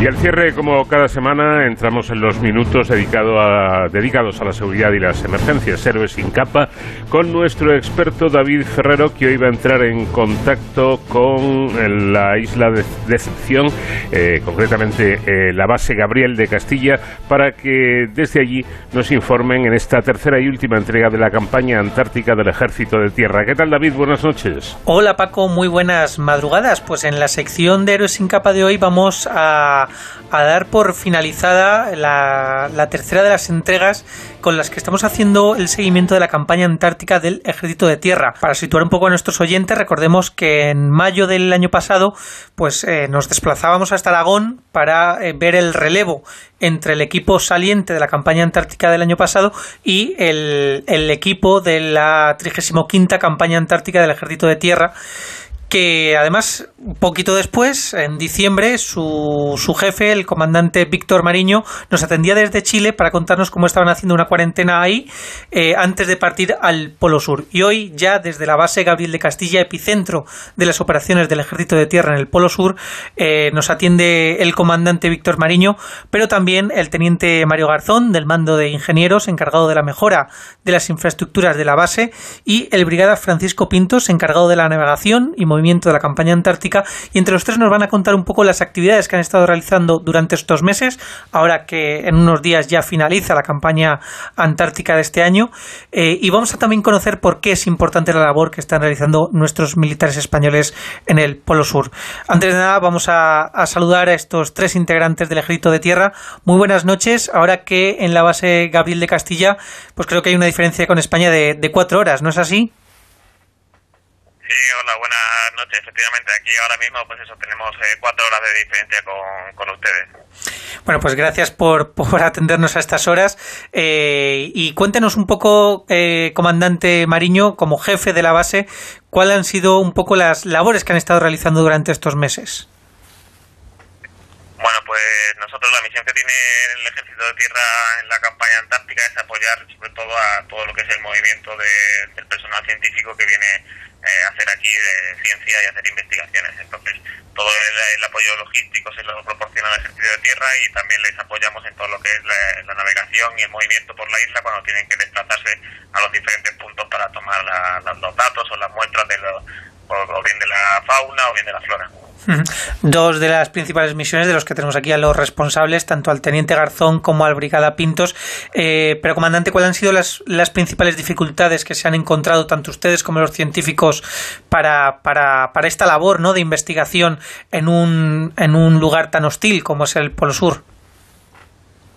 Bueno, aquí el, principal eh, problema eh, habitual es la meteorología. Nosotros tenemos que estar eh, entiende constantemente de, los cambios que se, que se producen, porque puede amanecer un día eh, más o menos despejado y sin viento, pero a la media hora cambiar completamente y, ser un día bastante, o sea, poco apacible. Entonces, la, mayor dificultad es eso, es coordinar todas las actividades y hacerlas con seguridad de acuerdo a lo que la meteorología nos permite.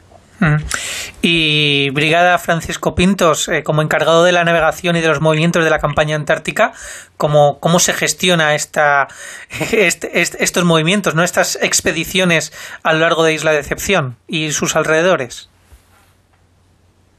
¿Qué tal? Buenas noches. Eh, La verdad que por las tardes, todas las tardes tenemos una reunión de coordinación en la que los, los diferentes proyectos que tenemos en ese momento en la, en la base eh, nos hacen sus peticiones, ¿no? digamos, o el, el movimiento que querrían realizar al, al día siguiente. De tal manera que nosotros tengamos tiempo ahí de, de organizarnos, aunque yo soy el responsable del área, pero yo solo puedo hacer uno de los movimientos, evidentemente. Entonces hay otros otros compañeros que, que realizan esos desplazamientos también en embarcaciones. Todos tenemos reconocida ya la isla y, dependiendo del tipo de movimiento, pues nos organizamos. De, en cada una de las embarcaciones eh, nos desplazamos dos de nosotros, un, un timonel y un proel, y acompañamos al proyecto pues en función de, del, del desplazamiento que necesiten, ahí donde, donde lo requieran. Les han dado mucho trabajo los científicos. Les ha, ¿cuán- como cuántas eh, eh, movilizaciones han tenido en esta campaña, más o menos. Bueno, mo- movimientos siempre hay, siempre que, como ha dicho el comandante, siempre que la meteorología nos lo permite, eh, de una u otra manera, eh, siempre hay un proyecto que, que necesita salir. Eh, si no recuerdo mal, hemos eh, en embarcaciones hemos realizado unos, hemos hecho hasta 2.300 kilómetros. Es verdad que bueno, llevamos ya 100, prácticamente 100 días aquí y aunque el mes de marzo ya ha sido un poco más más tranquilo porque los proyectos se han ido se han ido reduciendo eh, a diario mm, de media unos 30 kilómetros eh, alguna de las embarcaciones hacían es verdad que la, la isla no, no tiene mucho perímetro pero bueno recorriendo diferentes puntos se, se, se llega a alcanzar esa, esa cifra más o menos de media unos 25 30 a diario prácticamente Es, eh, ustedes se han, se han adiestrado y se han entrenado, eh, aparte en otros lugares del mundo, porque recordemos que todos los integrantes de la campaña antártica del Ejército de Tierra tienen un bagaje y una gran experiencia en operaciones militares de todo tipo, eh, pero es muy diferente operar en, en el Polo Sur eh, después de ese entrenamiento que han tenido, por ejemplo, en la Sierra de Benasque. Eh, es, es, ¿Es muy diferente el terreno? Eh, cambia bastante. Aquí eh, una de las mm, dificultades también del movimiento es el, el tipo de, tierra, ¿no? El tipo de terreno. Al ser una isla volcánica, toda las zonas con más pendiente es bastante inestable. Entonces, transitar por esas zonas a pie es bueno, relativamente complicado, ¿no? Hay que ir marcando huellas, si bien es verdad que solemos utilizar eh, itinerarios habitualmente o, o habituales, siempre transitando por el mismo, por las mismas zonas, se va haciendo una huella y, y no se reduce un poco esa dificultad, ¿no?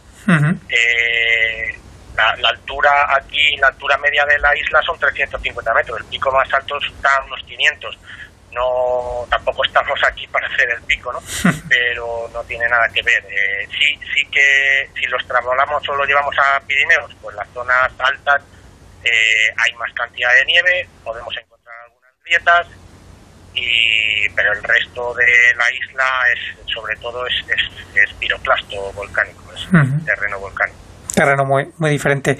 Eh, uno de los proyectos principales que han desarrollado de entre todos los que han, han llevado a cabo es eh, bueno la finalización de la construcción de un nuevo taller, un módulo taller, ¿no? que además se acabará de acondicionar en la próxima campaña antártica, con lo cual pues han hecho una parte importante, pero esto vemos además que son trabajos que se, se mantienen durante el tiempo. Me imagino que el teniente Mario Garzón, como parte del mando de ingenieros, eh, encargado de la mejora de las infraestructuras, pues aquí ha tenido un papel fundamental.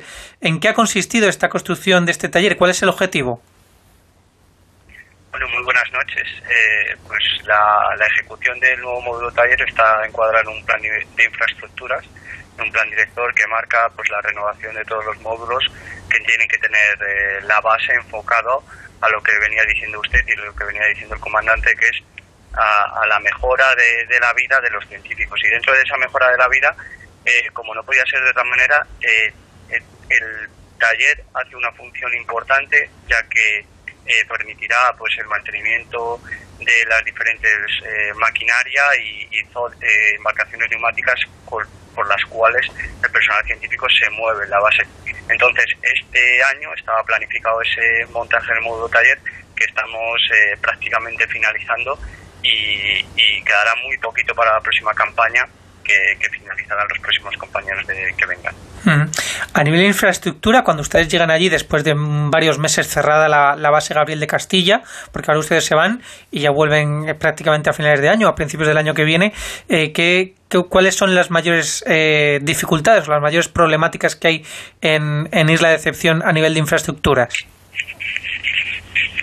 Bueno, el, principal problema durante la invernada son las temperaturas y, el, fuerte y el fuerte viento. Entonces, ahora en estos últimos días lo que nosotros nos dedicamos es básicamente a, cerrar todas las instalaciones bien, vaciar todas las canalizaciones de, agua, a poner contraventanas en, en todos los sitios para evitar que se, que se rompan pues, los pocos cristales que hay por aquí y, bueno, sobre todo, pues, como digo, pues, ponerlo en todo en condiciones de, de soportar las inclemencias meteorológicas que se van a producir en los próximos 6-7 meses. Y comandante Víctor Mariño, ¿qué reflexión hace usted después de estos meses desplegados allí? Eh, por finalizar un poco también y como colofón a esta, bueno, esta serie de capítulos que hemos dedicado desde Onda Cero al seguimiento de la campaña antártica. ¿Cuál es su reflexión, eh, sus sentimientos ahora que ya están de recogida? Bueno, pues yo creo que el sentimiento que tenemos es todo es del, deber cumplido, de poder haber eh, apoyado a los proyectos científicos en que hayan desarrollado eh, su trabajo sin ningún problema, porque independientemente de las condiciones meteorológicas, al final hemos conseguido que todo, todo el mundo eh, se vaya satisfecho con los datos que, que requerían. Y al final es para lo que vinieron, para hacer ciencia y para cumplir lo que España tiene eh, como objetivo, que es eh, eh, analizar la presencia aquí, cumplir el Tratado Antártico y que, que la Antártida sea un continente dedicado a la ciencia. Una ciencia que, como vemos, necesita del apoyo logístico y de la experiencia del ejército de tierra, de nuestras Fuerzas Armadas, que vemos que se despliegan allá donde son necesarias. Eh, comandante Víctor Mariño, jefe de la base Gabriel de Castilla, teniente Mario Garzón, del mando de ingenieros, y brigada Francisco Pintos, encargado de la navegación y movilidad de la campaña antártica, muchísimas gracias por atendernos en Onda Cero y que tengan un feliz regreso a casa. muchas gracias a, ustedes por darnos la oportunidad de compartir nuestra experiencia y muy buenas noches. Pues Paco, con este eh, privilegio de escuchar a los militares españoles desplegados en el Polo Sur, nos despedimos hasta la semana que viene. Hasta entonces, ya saben, protéjanse.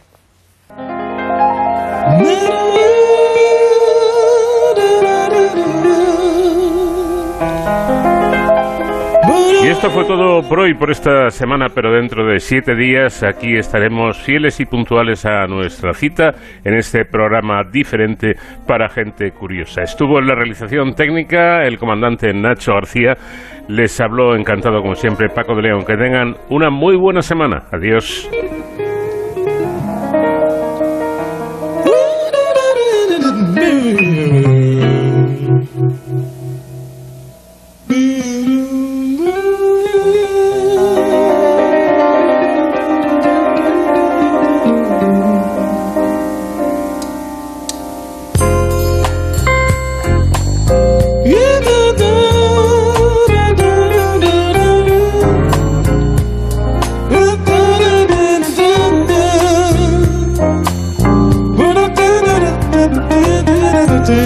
Are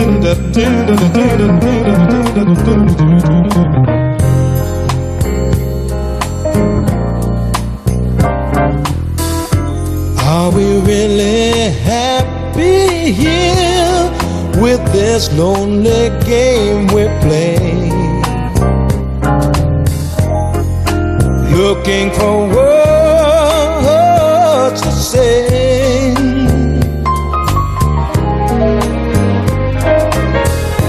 Searching but not finding